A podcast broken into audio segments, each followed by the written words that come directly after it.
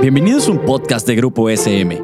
Aquí encontrarás charlas informales sobre educación, un espacio que entiende tu labor docente y los mejores tips para el nuevo contexto educativo. También un espacio donde papá y mamá se sentirán identificados. Hello and welcome to Teacher Talking Time, brought to you by SM and University of Dayton Publishing. My name is Alejandra Peñarroja. And I am Abdel Jacobo. And together we will be with you for the following 12 weeks to talk about teaching issues that we face every day and that somehow managed by teachers into groups because we all have our different opinions. We hope to embark you on a small journey of self reflection that will contribute to your everyday teaching and also to give you some hope about these issues that sometimes are quite difficult to deal with. And we promise that along the way, it's not just going to be the two of us. We're going to invite other teachers, experts along the road to make sure that you have the best information available. And we decided to start with Teacher Talking Time because actually this is the name of our podcast. And we are interested in discussing how sometimes we forget to use our voice to express our opinion on issues, and especially to get some suggestions and tips from other teachers as us. So that's why we have three very interesting sections in this podcast. Uh, so we're going to get nerdy with some theory. Uh, we promise it won't be that sleepy. It will be just, you know, some theory to understand what is the framework, what we're talking about.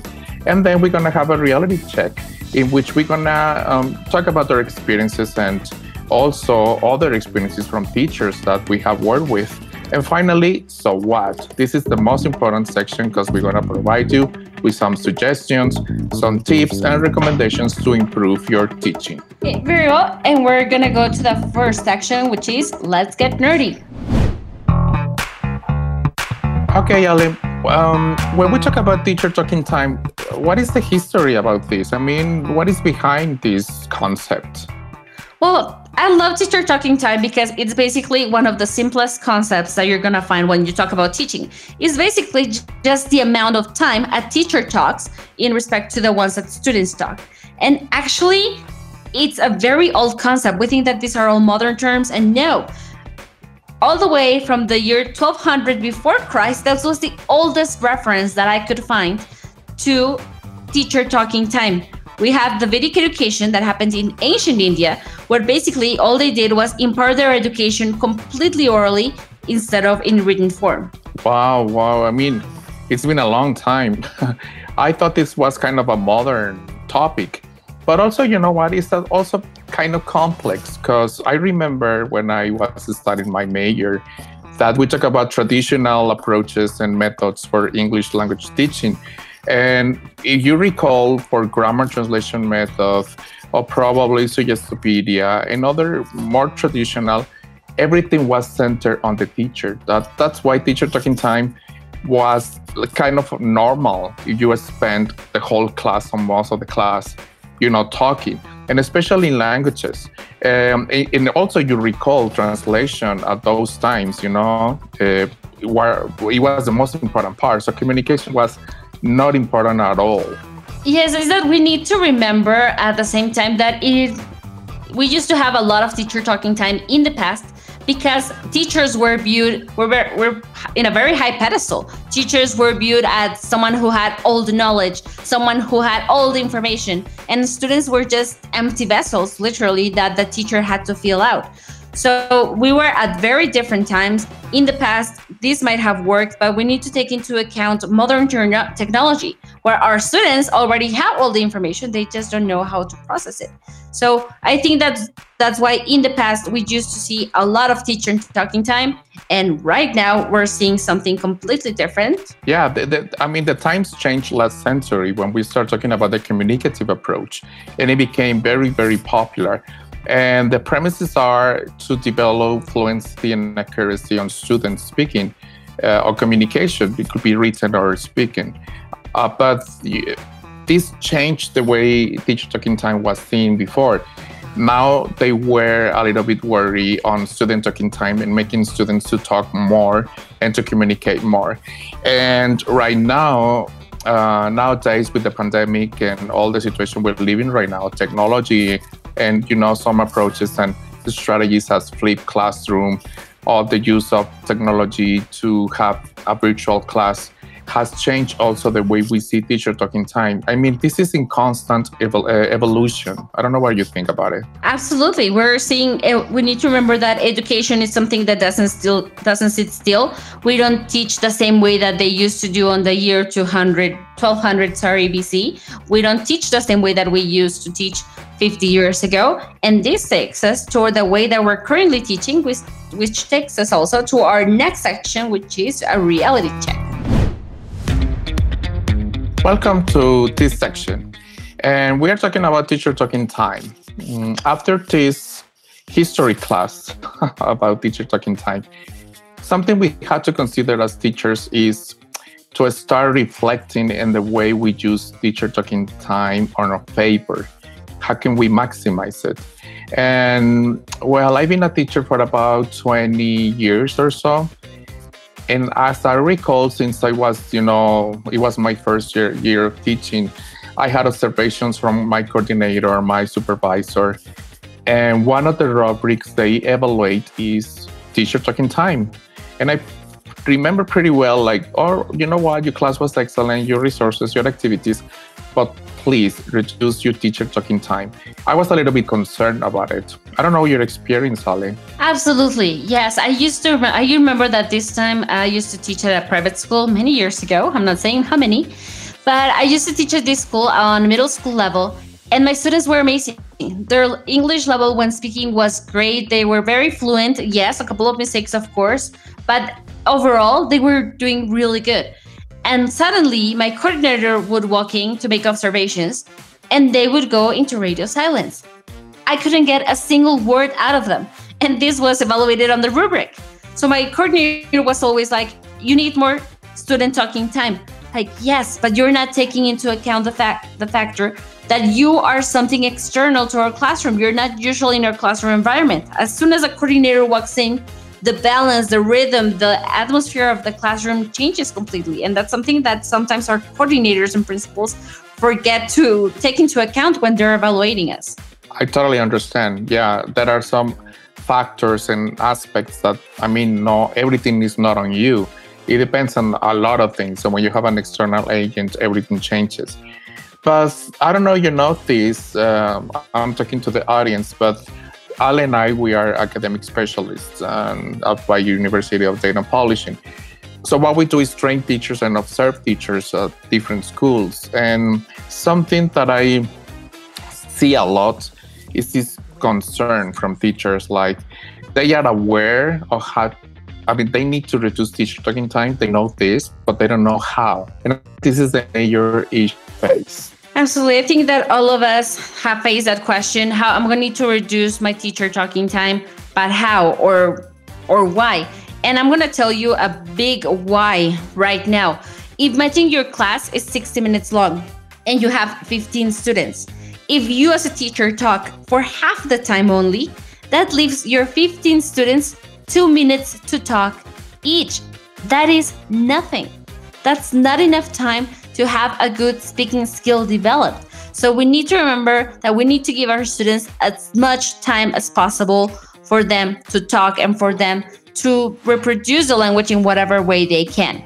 Wow, two minutes every student. No, I mean, if you see it um, in this perspective, I mean, you're right. It, it is important. But uh, I also believe that it, it should be balanced, you know?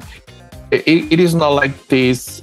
It, it, well, it could be a taboo. I don't know what you think about this, but it could be a taboo. Like I start thinking of all I need to reduce my UTT, reduce it, reduce it, and you start thinking only about this. But uh, because of this, we're going to give you some recommendations and some tips on our next section about how to maximize your teaching talking section. Okay, Ale, welcome to the third section, which is So What? So, in this section, what we are trying to do is to provide our audience or teachers with some tips and suggestions about, in this particular case, reduce your teacher talking time. Can you tell us the number one? Sure. Number one, it's questioning. Ask your students questions, ask them how as many things as you possibly can, and look at what they answer First of all, it's very important to ask ourselves what type of questions are we asking? And this is a little something that we don't always think about because if we're asking yes or no questions to our students all the time and their answer is, Do you have a good time? Yes. Do you like this? Yes. Of course, our answers are going to be just yes or no. So take your time to question your students, ask them questions that can elicit a long answer, something that they can get excited about. Ask them something about what you know you like. Uh, I ask one of my students every single day, how about how was his TV show? Because I know that he gets excited, I know that he loves it, and I know that he's going to talk forever about it. So remember, talk to your students and question them about things that are interesting for them in a way that they you can elicit long answers.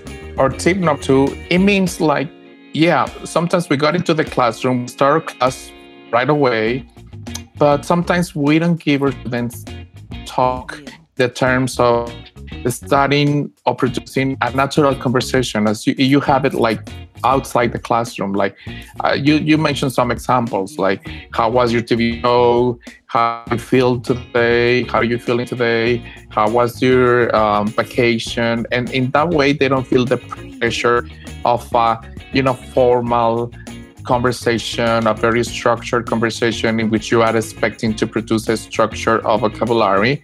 So they feel a little bit intimid- intimidated and also scared of talking. But if you do it in a more natural way, in which topics they like or they know about it, it will be better. And you are maximizing your teacher talking time. And of course, you are promoting student talking time.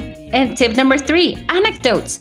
Have your students tell you what they did for their last birthday, what they did for their last vacation. Have them tell you stories that happened to them. We need to remember that our students, if you're dealing with kids, teenagers, adults at any level, people love talking about themselves.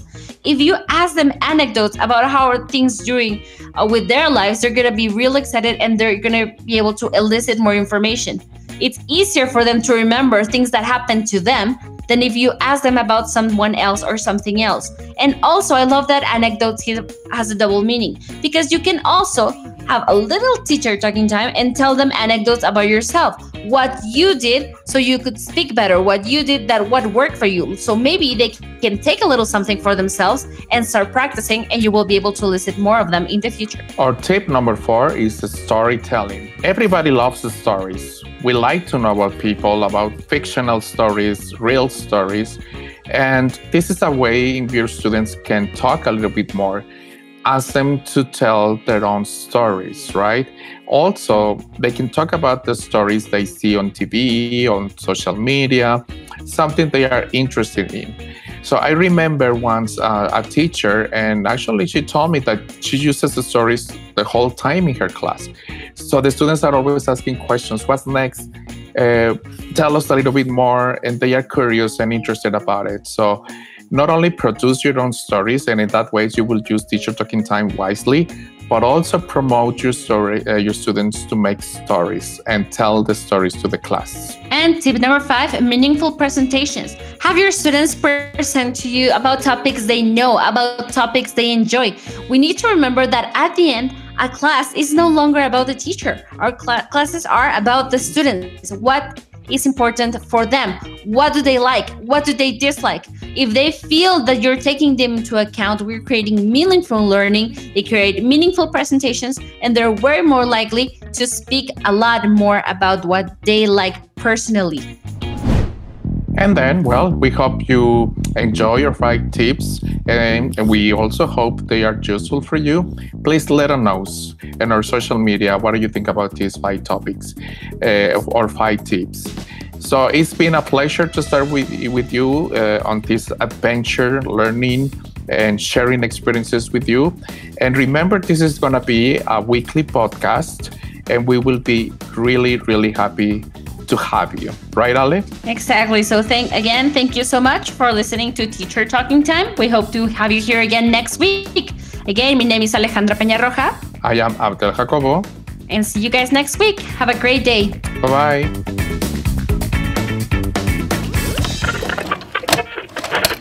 Esto fue un podcast producido por Grupo SM. No olvides suscribirte al podcast para que no te pierdas ninguno de los episodios. Síguenos en nuestras redes sociales y nos vemos la siguiente semana.